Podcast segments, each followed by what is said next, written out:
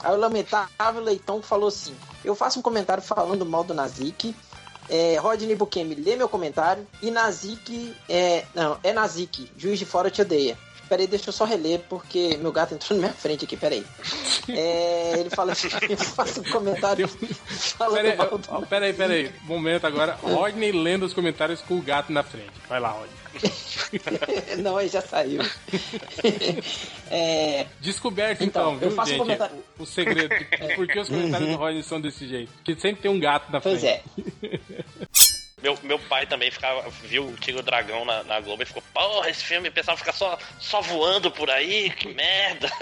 Mas é- eu Cadê a confesso, que, eu confesso que eu tinha um pouco de resistência com o Tigre e o Dragão, assim. Tipo, eu achava aquela parada poética, aquela parada simbólica, eu achei meio merda, assim, a primeira vez que eu vi, sabe? Nesse de, de correr... Pera aí que o, o cara bateu a lombra aí do, do crack. É um chapado, famoso Paquito. Tava segurando até agora, fazendo a prensa.